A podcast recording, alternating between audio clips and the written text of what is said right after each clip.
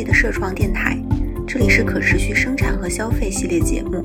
我们将围绕联合国可持续发展目标，和你一起探讨科技如何解决迫在眉睫的社会和环境问题。我是主持人欣欣，我是观察员芷莹。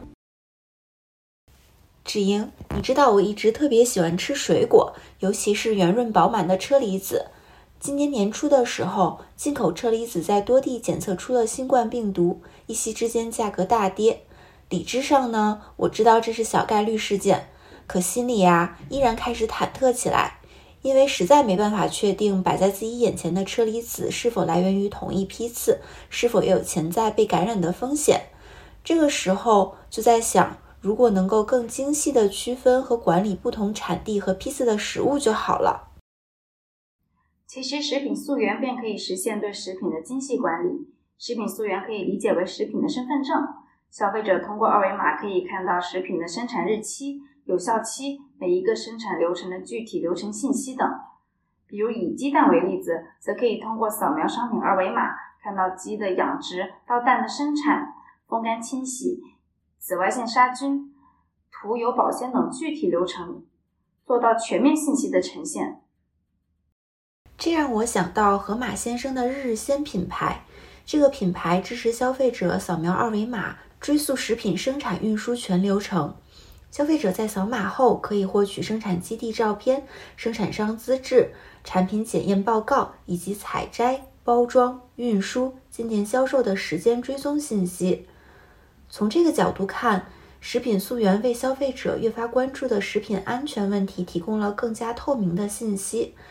那除此之外，是不是食品溯源还能为我们带来一些更多的价值呢？食品溯源系统的搭建以及溯源标准的建立，可以倒逼食品行业的上游企业，督促他们更规范、更可持续。那么，整一个食品供应链从原材料生产、加工、运输、储存到销售，会形成一个信息的闭环，整个供应链上的企业将形成一个良性运转的生态圈。所以，其实食品溯源不单单能够帮助消费者筛选更安全的食品，它对食品供应链的发展也非常有价值。是的，比如说现在主流的食品公司都非常关注自身供应链的可持续发展和公平贸易，其中一个议题就是自身供应链上的农场是否有强迫劳工或者是滥用童工的情况。比如说前几年的时候，雀巢的子品牌 Nespresso 就被指出在危地马拉的六家供应商中使用童工，但是雀巢表示自己完全不知情，而且对于童工表示零容忍，所以雀巢对自己整一个供应链进行了彻底的调查，要查明遭受指控的农场的用工情况。但是如果我们试想一下，在食品溯源可以精确的记录每一个产品的基本信息。那这里不只包括原材料的使用，还有劳工信息。那每一份我们冲的咖啡豆都可以查询到产地和原材料的信息，以及背后生产的劳动力的信息。那每一个消费者都可以作为一个监督者，确保自己可以可持续消费，自己喝的咖啡都是公平贸易的产物。如果食品原材料和劳动人员信息都可以录入到溯源系统，那么来大胆畅想一下。我们是否可以追溯食品背后的每一个环节的碳排放呢？这样消费者便可以有意识地选择碳排放低的产品，从而支持商家为此做出的努力。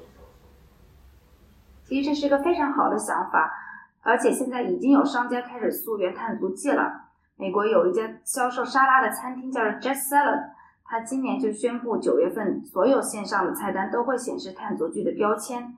而我们中国如果要实现二零六零年宏伟的碳中和目标的话，对碳排放的溯源就更加有必要了。而且中国在碳排放溯源也有很多成功的案例，比如说蚂蚁森林，它便通过支付宝收集用户消费习惯，通过计算一些低碳行为，比如说步行代替开车、在线缴纳水煤电、网络购票等行为，计算成虚拟的绿色能量。而这些绿色能量最终都可以通过支付宝和平台上面的公益合作伙伴转化为活生生的树木，鼓励了支付宝用户接受更低碳的生活方式。截至二零二零年五月份底，蚂蚁森林的参与者已经超过五点五亿，种植树木的面积超过二百七十四万亩，这相当于二点五个新加坡的大小。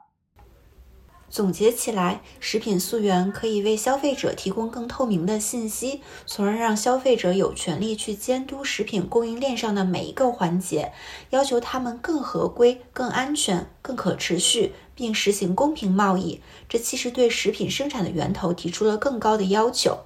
那么问题来了，什么样的技术可以实时而且准确地收集、整理和存储如此庞大的数据呢？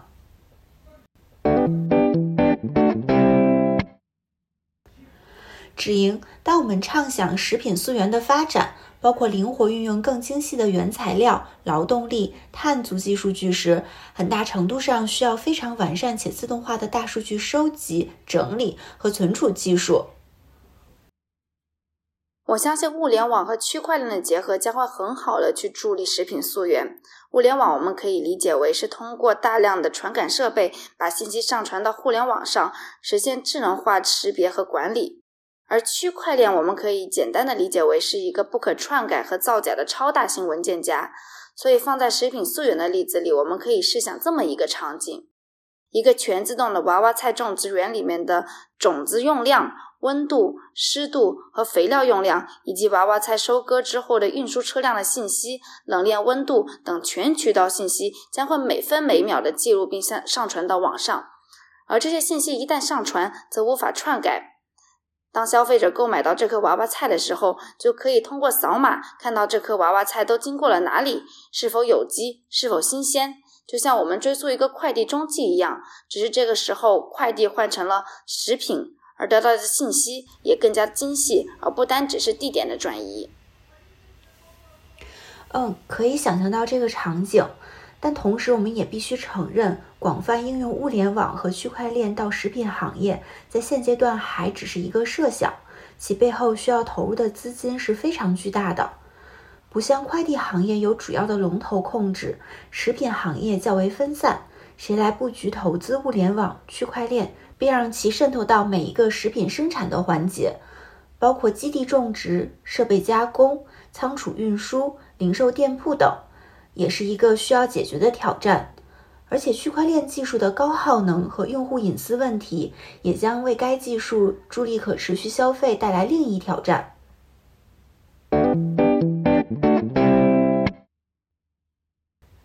其实，人类对产品溯源的需求，也反映了部分消费者对消费主义的反思。消费主义是指消费者毫无顾忌、毫无节制地消耗财富和自然资源，并把消费当作生活的目的和人生的价值。比如说，我们在双十一或六幺八的时候疯狂买买买时，享受着薅羊毛的乐趣，而这些快乐有时仅仅存在于当下占到便宜的快感。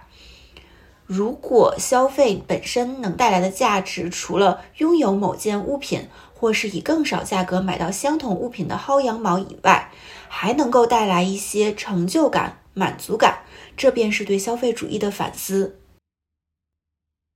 与单纯的消费主义不同的，则是我们这一季所倡导的可持续消费。可持续消费指更加思考消费本身所带来的环境和社会影响，更多考量消费背后的可持续发展潜力。低碳生活、零垃圾生活，则是践行一种减少消费、真正思考消费行为的目的的同时，也思考消费可能对环境、社会带来的影响。比如我们前几集谈到的人造肉、垂直农业，都是可持续消费的例子。由于价值是由终端市场的竞争环境决定的，因此价值可以来自于消费者愿意买单的任何方面，例如更好的品质、味道、品牌、包装。某一特定原产地或者有机产品，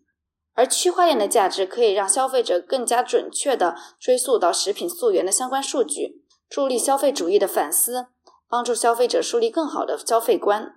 到目前为止，我们探讨了食品的种植、加工、溯源，也畅想了未来食物的样子，还留有一些和日常生活息息相关的场景没有被触及到，比如说，当我们结束了一顿晚餐。剩余的食物将如何处置呢？下一集我们将会继续探讨食品链条的最后一步——食品回收，敬请期待。今天的节目就到这里，无论你在哪个时区，在做什么，我们真心感谢你的陪伴。下集再见。